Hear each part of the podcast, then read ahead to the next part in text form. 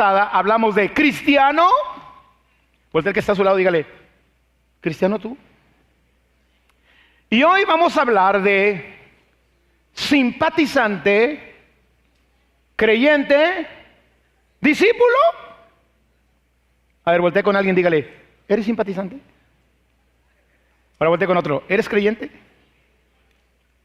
Ahora viéntelo al aire a ver, a ver quién le cae. ¿Eres discípulo? Hoy quiero hablarle de cinco tipos de personas y su relación con Cristo y su reino. Aunque aquí estamos hablando de tres. Las primeras dos no están incluidas, porque normalmente las primeras dos de las cuales les voy a hablar no están entre nosotros. Pero es muy probable que entre nosotros haya simpatizantes, haya creyentes y haya discípulos. La pregunta es, ¿qué somos? ¿Simpatizantes? ¿Somos creyentes? ¿Somos realmente discípulos del Señor? El primer tipo de persona del que le quiero hablar, hablando en relación ah, con Cristo y su reino, es las personas que ignoran acerca de Cristo. Nunca han oído. No saben que Cristo vino a este mundo y murió por nuestros pecados. Es muy probable que en México, en nuestros pueblos indígenas, haya gente que todavía no ha oído que Cristo murió por nuestros pecados, resucitó conforme a las escrituras, ascendió al cielo y está a la derecha de Dios Padre. Por la barrera del idioma, por lo escondido de los pueblos donde no hay ni siquiera acceso. Es muy probable que en México haya todavía personas que nunca han oído. Pero mucha, muchas personas están concentradas en los países no cristianos, en los países no alcanzados. Gente que tú le hablas de Jesús y dice, ¿quién es Jesús? Recuerdo el testimonio de, un, musulmán turco. La mayor parte de los musulmanes turcos, bueno, los que, los que hemos sabido porque tenemos un poquito más de relación con, con la iglesia en Turquía, la mayor parte de ellos no sabían de Jesús. Estamos hablando que Turquía tiene alrededor de 70, 80 millones de habitantes, de los cuales solamente 2.000 son cristianos. Y la manera en que estos turcos conocieron a Cristo es porque Cristo se les apareció en una visión, en un sueño, como ese niño, ¿recuerdan la historia ahora en el terremoto en Turquía? De ese niño que sobrevivió varios días y le dijeron, ¿cómo sobreviviste? Y el, niño dijo, alguien venía a determinado momento y me traía comida. Bueno, experiencias como esas han hecho que personas que nunca han oído de Jesús escuchen y la tarea de, nosotros como iglesia, eh, si queremos obedecer el mandato de Cristo, es que toda la gente escuche el Evangelio. Por eso nosotros oramos por los misioneros, sostenemos a misioneros y enviamos a misioneros. Yo le, yo le, doy gracias a Dios por un despertar que está viendo en los jóvenes hoy en este tiempo. Tenemos a una Natalie que está ahora en Turquía, tenemos a una Joana, que está ahora en Puebla, tenemos una Melissa que está en Jucum de Mazatlán, se acaba de ir Jonathan Isaí a Inglaterra, y, yo sé que va a estar llamando más jóvenes, porque hay mucha gente que no conoce. Ahora, la gente que nunca ha oído de Cristo son los menos, pero sí los hay. Hay gente que no sabe de Cristo, su obra. Pablo habla de ellos y, y, la verdad es que no es justo que alguien haya escuchado el Evangelio muchas veces y algunos ni siquiera una sola vez. Romanos 10, 13 y 14, Pablo dice, porque todo aquel que invocar el nombre del Señor será salvo. Pero después hace una pregunta y dice, ¿cómo pues invocarán en el cual no han creído? ¿Y cómo creerán en aquel de quien no han oído? ¿Y cómo oirán sin haber quien les predique? De hecho, la, la, la la forma de pensar del apóstol Pablo era la siguiente, donde ya se haya predicado de Jesús, yo no voy a predicar ahí, yo voy a ir a buscar un lugar donde nadie haya predicado. Por eso ahí en Romanos 15, 20 y 21, dice Pablo, de esta manera me esforcé a predicar el Evangelio, no donde Cristo ya hubiese sido nombrado, para no edificar sobre fundamento ajeno, sino como está escrito, aquellos a quienes nunca les fue anunciado acerca de él verán y los que nunca han oído de Él entenderán. Por eso le dije que el primer grupo no se encuentra aquí, porque todos hemos oído de Cristo. Segundo, Tenemos la gente que es incrédula. La diferencia entre el incrédulo y el que nunca ha oído es que el, incrédulo sí ha oído, pero no decide no creer. Saben, conocen acerca de Jesús, su mensaje, su obra, pero simplemente ellos han determinado no creer. Ser ateos gracias a Dios. Y la Biblia acepta que es probable, no, no, no, bien, no es probable, la palabra de Dios acepta que habrá quien crea y quien no crea. Por ejemplo, Juan 3:16 dice, de tal manera amó Dios al mundo que dio a su Hijo para que todo aquel que en Él crea. Pero en el versículo 17 dice esto, el que no cree en Cristo ya ha sido condenado. ¿Sí me explico? Entonces hay quien va a creer y hay quien no va a creer. Lamentablemente, yo sé que el deseo de todos nosotros como, como buenos cristianos es que toda nuestra familia crea. Pero te tengo malas noticias. Habrá gente dentro de tu propia casa que decidirá no creer. Y no porque Dios no le haya hablado, sino porque tomó la decisión de no hacerlo. Y podemos orar y pelarnos la rodilla por ellos, pero decidirán no hacerlo. Y no será tu culpa si no creen, siempre y cuando tú les hayas anunciado el Evangelio. Lamentablemente así es. En esta sociedad habrá quien escuche el Evangelio y lo crea.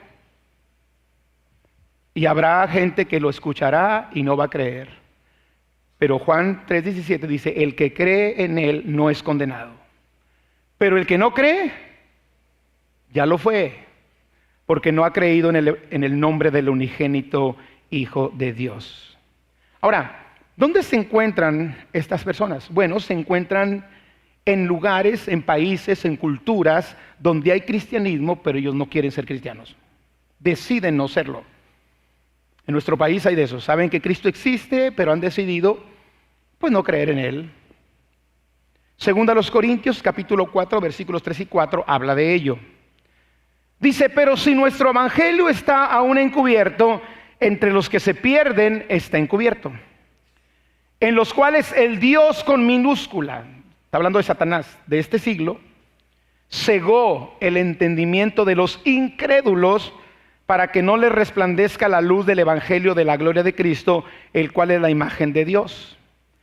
La gente no va a creer por una obra satánica porque de alguna manera su entendimiento ha sido cegado y no, no, no, no van a creer.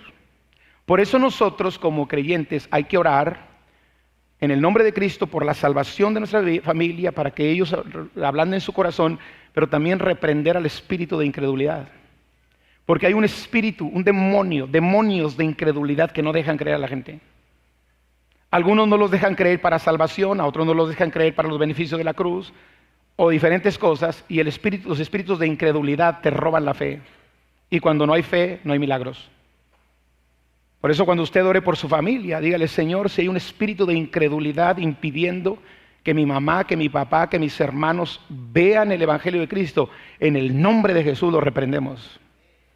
Y vamos a, creer que son libres para que ellos tomen por decisión propia el si creen o no creen en ti, pero que no sea porque el enemigo les impidió creer. ¿Vamos, ¿Vamos bien hasta aquí? Entonces tenemos los que nunca han oído, no se encuentran aquí.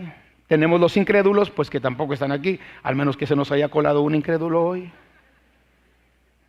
Bueno, que bueno, hoy le pedimos a Dios que cuando salgas de aquí salgas creyendo. Pero después entramos en los tres de los cuales yo quiero referirme el día de hoy, que sí están entre nosotros, pueden, pueden estar entre nosotros, espero que no, pero la posibilidad de que existan este tres tipos de personas es muy grande. Los primeros son los simpatizantes. Normalmente estos se encuentran entre el pueblo cristiano porque, porque simpatizan con Cristo, porque simpatizan con su filosofía, porque simpatizan con su mensaje. Es muy probable que ese tipo de personas acuda a las iglesias e incluso con regularidad sirvan, pero no dejan de ser solamente simpatizantes. Yo fui al diccionario para sacar una definición de simpatizante y encontré esta definición tan profunda, efecto de simpatizar. Quedé peor.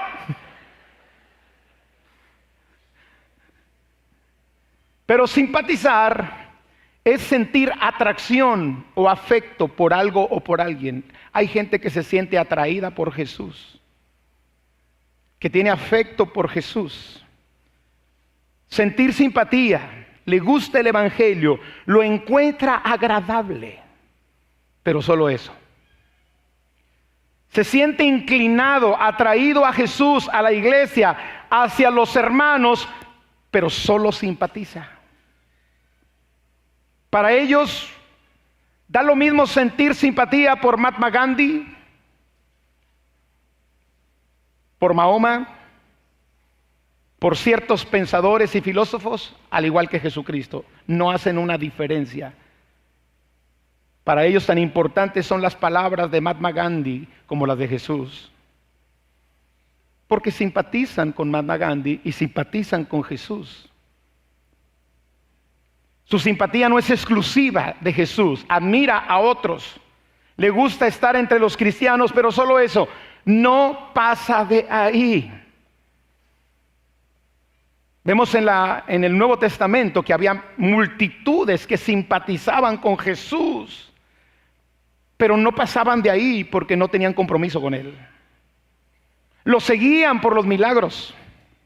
Lo seguían por las palabras, porque incluso dice que se maravillaban de su doctrina, porque hablaba como quien tenía autoridad, pero no pasaba de ahí. Les gustaba escucharlo. Estaban con Cristo por los milagros, por los beneficios de andar con Él, lo agradable de su presencia, por lo que sentían cuando Él hablaba. Pero hasta ahí llegaban, solo simpatía.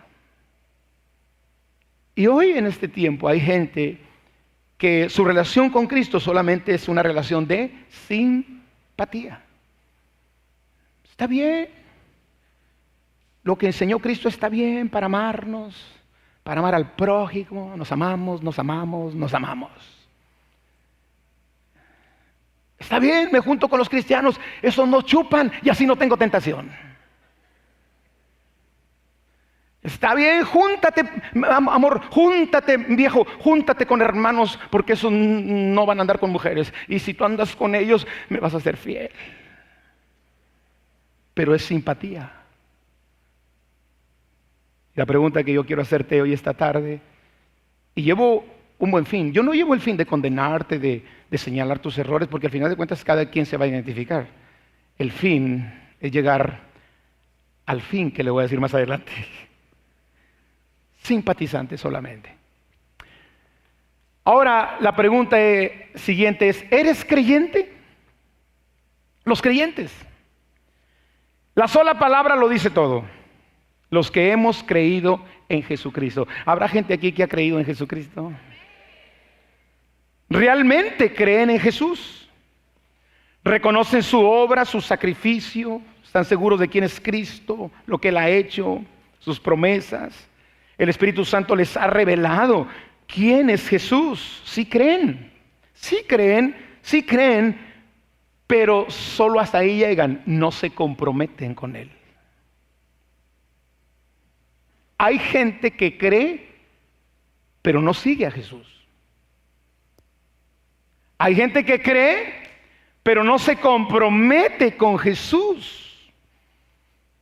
Creen en Él, pero no lo confiesan. Pasa lo que le sucedía a gobernantes en el tiempo de Jesús. Porque Jesús, los mismos gobernantes cuando lo oían quedaban maravillados y creían en Él. Mismo Nicodemo, usted conoce la historia.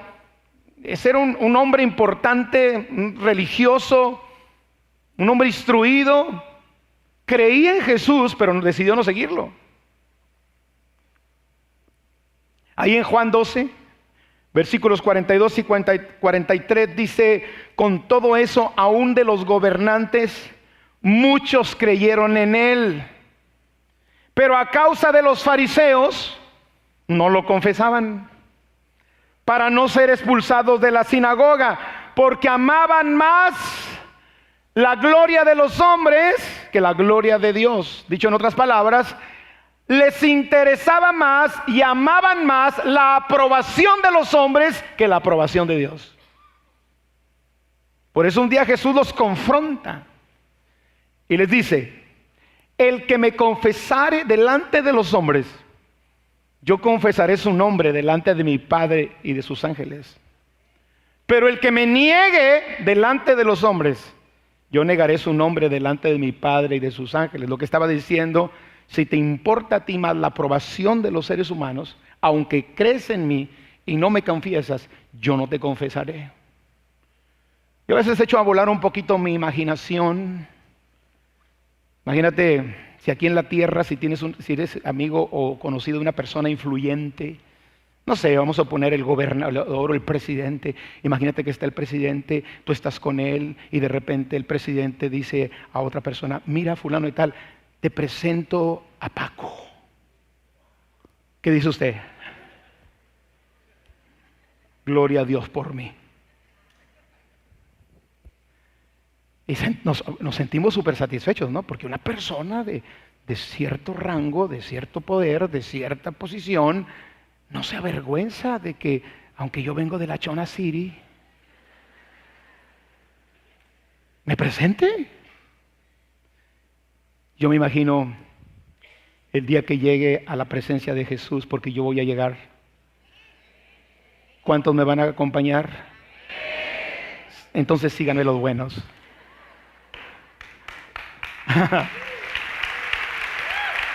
Imagínense, me imagino llegar a la presencia de, Cristo y de repente me encuentro con Cristo y me dice Cristo, ven Paco, ven, ven, ven. ¿Qué pasó Jesús? Ven, ven. Y me lleva al frente del trono de su Padre y dice, Padre, te presento a Paco.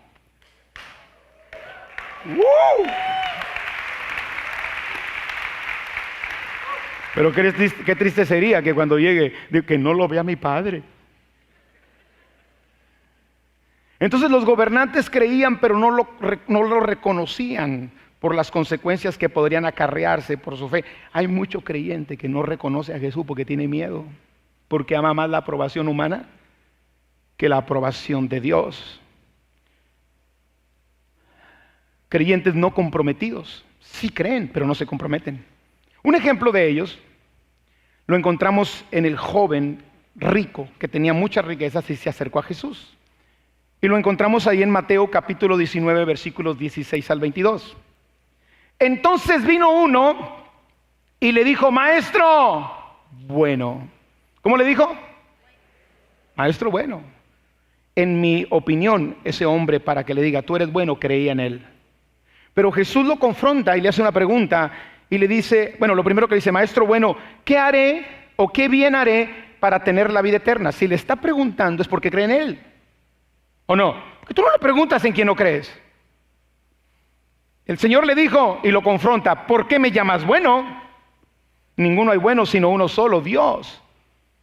Pero este hombre había tenido la revelación de quién era Jesús, porque le llamó bueno y Jesús le dice, me estás diciendo bueno, el único bueno es Dios, yo soy Dios. Y el hombre creía en Jesús. Y le dice el Señor Jesús, mas si quieres entrar en la vida, guarda los mandamientos. Y entonces le dijo, ¿cuáles? No adulterarás, no hurtarás, no dirás falso testimonio, honra a tu padre y a tu madre, amarás a tu prójimo como a ti mismo. El joven le dijo, todo esto lo he guardado desde mi juventud. Cualquier suegra quiere ese yerno, hermano. ¿O no? Es más, cualquier suegro quiere ese yerno. Oye, es un hombre intachable. Cree en Jesús. Y le hace una pregunta como que ya sintiéndose en confianza, como diciendo, ya lo he hecho todo. ¿Qué más? Y Jesús dijo, ah, ¿quieres saber qué más? Te va a calar cuando te diga. ¿Qué más falta? Y entonces el Señor le dijo, si quieres ser perfecto, anda, vende lo que tienes y dalo a los pobres. Y tendrás tesoro en el cielo y ven y sígueme, comprométete conmigo. Oyendo el joven esta palabra, se fue triste porque tenía muchas posesiones. La pregunta es, ¿por qué se fue triste? Porque realmente sí quería seguir a Jesús. Porque realmente sí quería la vida eterna. Porque realmente sí creía en Jesús, por eso le llamó maestro bueno. Pero para él era más importante un área que se había reservado, sus riquezas. La pregunta que yo te hago esta mañana todavía, ¿crees en Jesús? ¿Amas a Jesús? De alguna manera quieres el reino, la vida eterna, la paz que Cristo da, sus promesas. Pero no le has querido entregar esa área reservada de tu vida. Y solamente te quedas en la categoría de creyente. El área reservada de la vida de este joven era el dinero, las posesiones. Yo siempre he pensado que Cristo no lo iba a dejar en la calle. Él lo estaba probando su corazón, porque él se sentía seguro, muy seguro. He guardado todos los mandamientos. Yo voy a la reunión de las 10.30 a la Chona City. Aguanto al pastor durante 40 minutos. Aguanto una reunión de dos horas y llego temprano y además sirvo. ¿Qué más me falta? Que dejes tu pecado.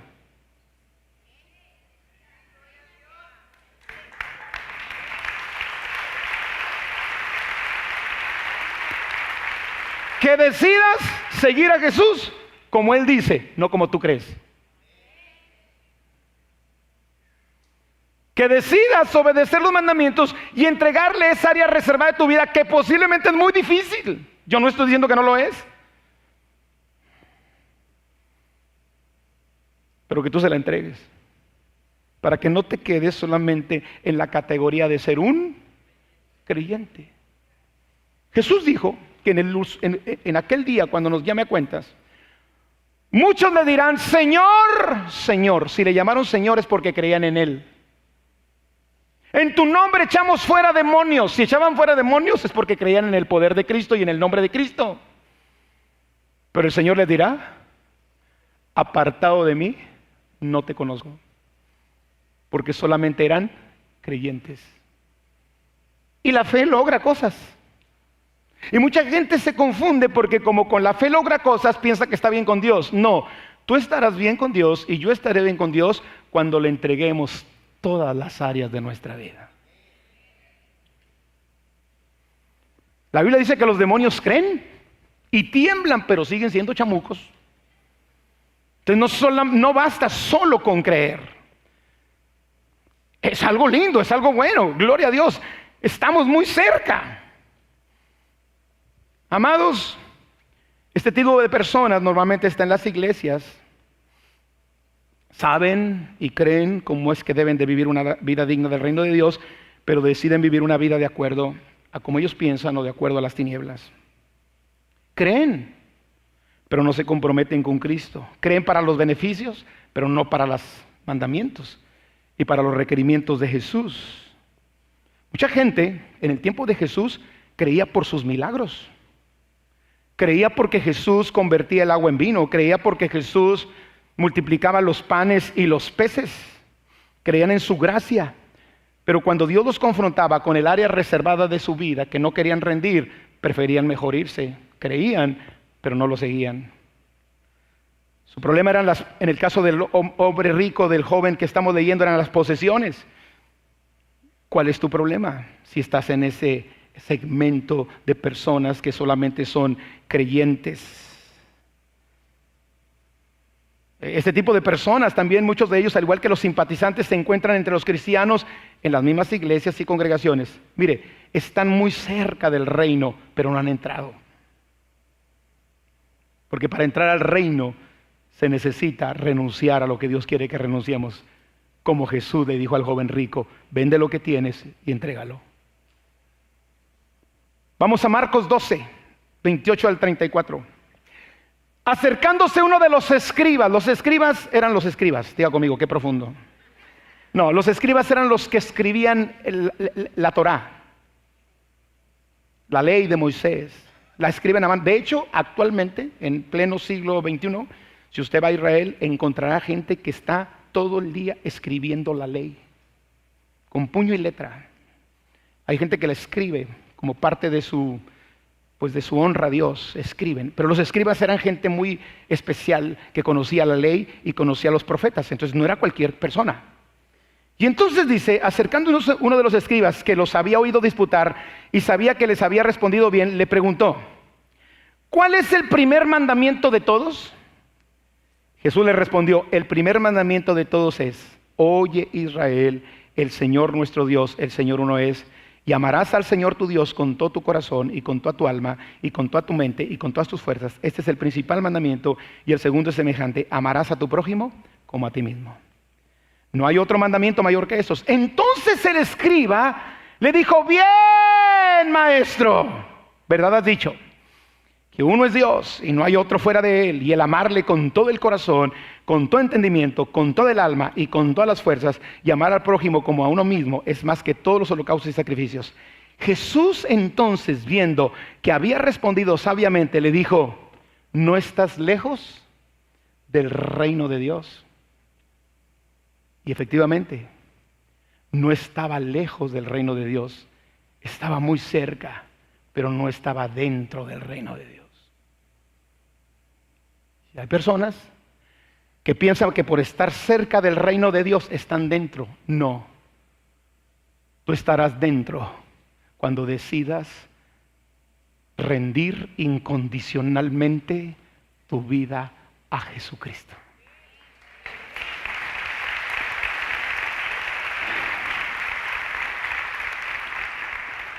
Pero tenemos la quinta categoría y es donde como pastor es mi meta que todos aquí, el más pelón, se haga trenzas.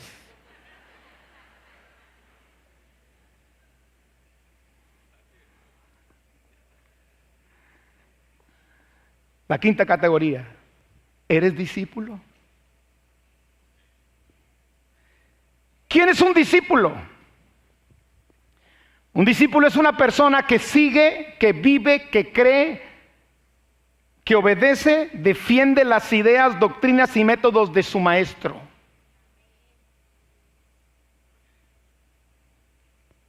¿Sí me explico?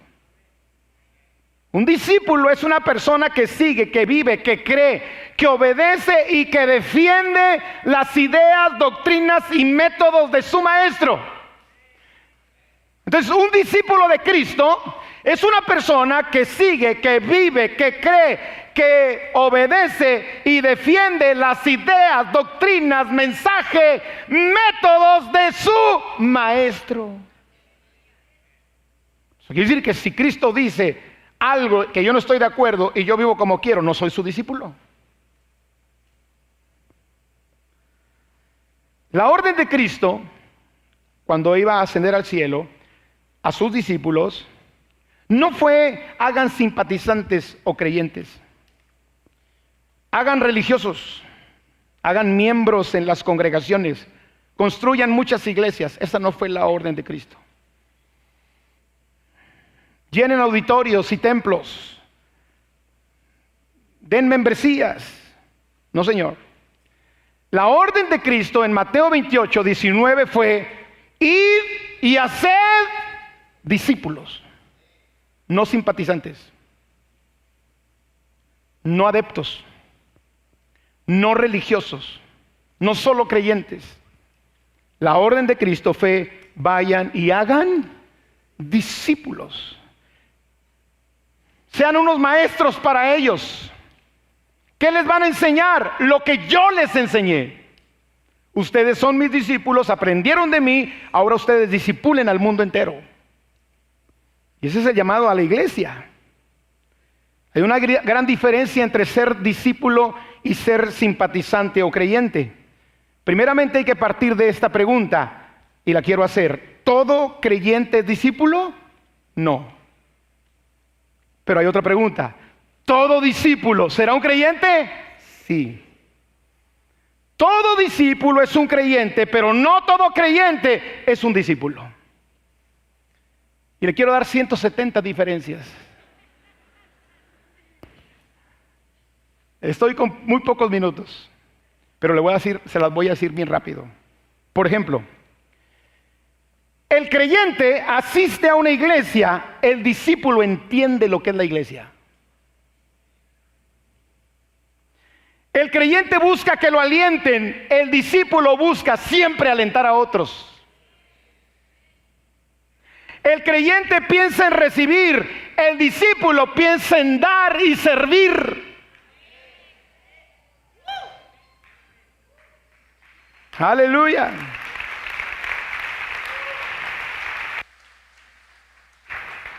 El creyente murmura y reclama. El discípulo obedece y actúa y se niega a sí mismo para seguir a su maestro. El creyente solo lee la Biblia, el discípulo la enseña. El creyente espera que oren por él, el discípulo siempre está orando por otros.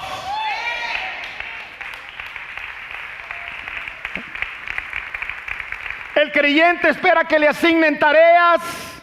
El discípulo está listo para seguir responsabilidades. El creyente se entrega en parte. El discípulo entrega su vida entera. Para el creyente, Jesús es Salvador. Para el discípulo, Jesús lo es todo. Denle el aplauso al Señor si usted lo cree. Amén. El creyente suma, el discípulo multiplica. Los creyentes son revolucionados por el mundo, pero los discípulos revolucionan al mundo. Y eso fue lo que hicieron los primeros discípulos. Y un día dijeron de ellos, estos que trastornan el mundo entero, ya llegaron acá. El creyente se conforma con llegar al cielo, aunque sea de panzazo, Señor. Ya, yo quiero llegar aunque sea, aunque sea. No, el discípulo se esfuerza por ganar almas para Cristo. No solo piensa en Él, Él quiere llegar al cielo, claro que sí, pero quiere llevarse a la mayor cantidad que pueda con él, incluyendo su esposa. Aunque por ahí dijeron que hasta que la muerte lo separe, pero como quiera te la vas a llevar. ¿Sí saben de ese chiste del tipo, del tipo que, llega al cielo y se, se murió primero y ahí está, y de repente ve llegar a su esposa. Y cuando lo ve la esposa va y le dice, mi amor, mi amor dijo, no, no, no, no, no, no, no. En la tierra el pastor dijo, hasta que la muerte lo separe. El creyente se conforma con llegar al cielo, pero el discípulo no solamente se conforma con llegar al cielo, quiere llevarse a todos los que pueda con él. El creyente espera un avivamiento. Y ahí está, avívame, avívame, avívame, avívame. Pero el discípulo lo provoca.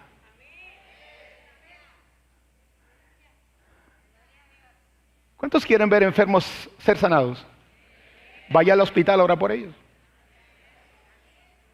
Porque usted quiere, quiero ver los enfermos sanar, que los enfermos sanen. Pues si aquí con el clima cualquiera. Pero vete a la 25 y provoca milagros. El discípulo provoca milagros. Mucha gente espera el avivamiento, hay otros que lo provocamos. Yo quiero ser un provocador de avivamiento. Lo provocamos con la oración, con el compromiso con Dios, con el respeto a Dios. El creyente sueña, se la pasa soñando, pero el discípulo actúa.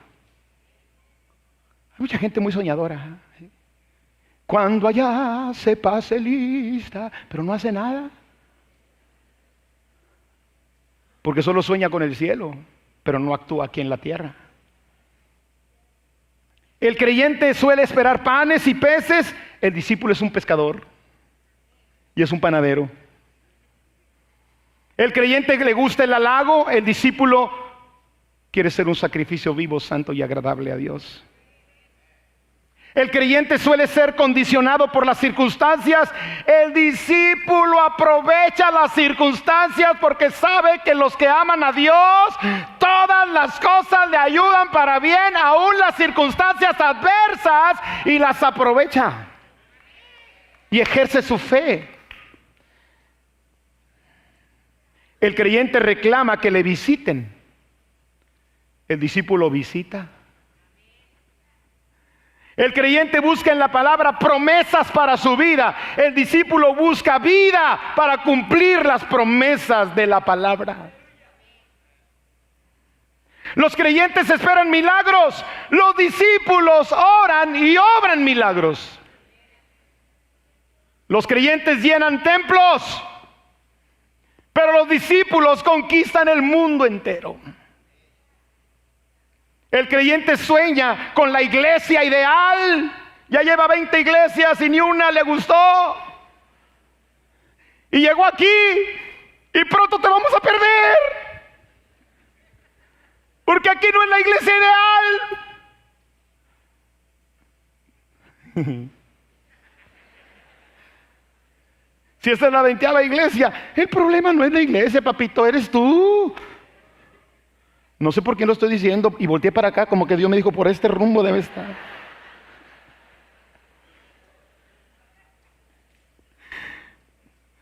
Sí. Andan buscando la iglesia ideal.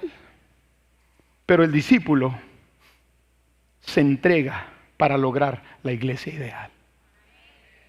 No somos la iglesia ideal, pero aquí vemos muchos que estamos tratando de serlo. La meta del creyente es ganar el cielo. La meta del discípulo es ganar almas para el cielo. El creyente quizá predica el Evangelio, pero el, el, discípulo hace discípulos de Cristo. El creyente se congrega para encontrar al Señor. El discípulo trae la presencia del Espíritu Santo a su vida. El creyente busca consejos de los demás para tomar una decisión. El discípulo ora a Dios, lee la Biblia y en fe toma las decisiones. ¿Qué eres? ¿Simpatizante? ¿Creyente o discípulo? ¿Qué crees que Dios quiere que seas? Un discípulo de Cristo. Vamos a Lucas 14, 25 al 33. Grandes multitudes iban con él. Diga conmigo, grandes multitudes iban con él. Y volviéndose les dijo, mire, lo que yo, lo que yo cuando yo, yo leo y me, paro y medito en la primer, en la primer renglón, la primera frase de este versículo dice, grandes multitudes iban. O sea, está hablando de multitudes. Jesús reunía 15, 20 mil gentes. Cualquier predicador de hoy en día dice, tengo 20 mil, 25 mil gentes. Gloria a Dios por mí. Alabado sea yo. Tengo que hacer las estrategias para que la gente no esté incómoda. Tengo que hacer las estrategias para que no vean que soy un religioso. Tengo que hacer las estrategias para que la gente no se sienta ofendida. Cuando Jesús vio a las multitudes, como que pensó, dijo, wow, son bastantes, pero de pronto se hizo la pregunta y dijo, ¿y todos los que están serán discípulos? Porque a Jesús no le interesaban tanto las multitudes, le interesaban los. Si yo como pastor me interesan las multitudes, yo le daré un mensaje, échale para adelante, ya vendrá su tiempo, poco a poco, poco a poco, paso a paso, despacito. Síguele pecando, síguele pecando, que al cabo Dios tiene misericordia. Usted no va a encontrar eso aquí porque yo quiero que usted se convierta en un discípulo.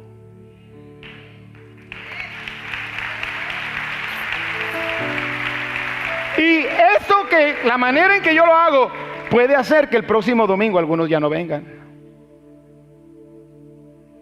Pero mi compromiso primeramente está con Cristo. Y conocerán la verdad y la verdad os libertará. Entonces cuando vio las multitudes, como que Jesús dijo, les voy a enseñar lo que es un discípulo. Porque yo no quiero montón, yo quiero Yo no quiero simpatizantes, yo no quiero solamente creyentes, yo quiero... Y entonces les avienta esto.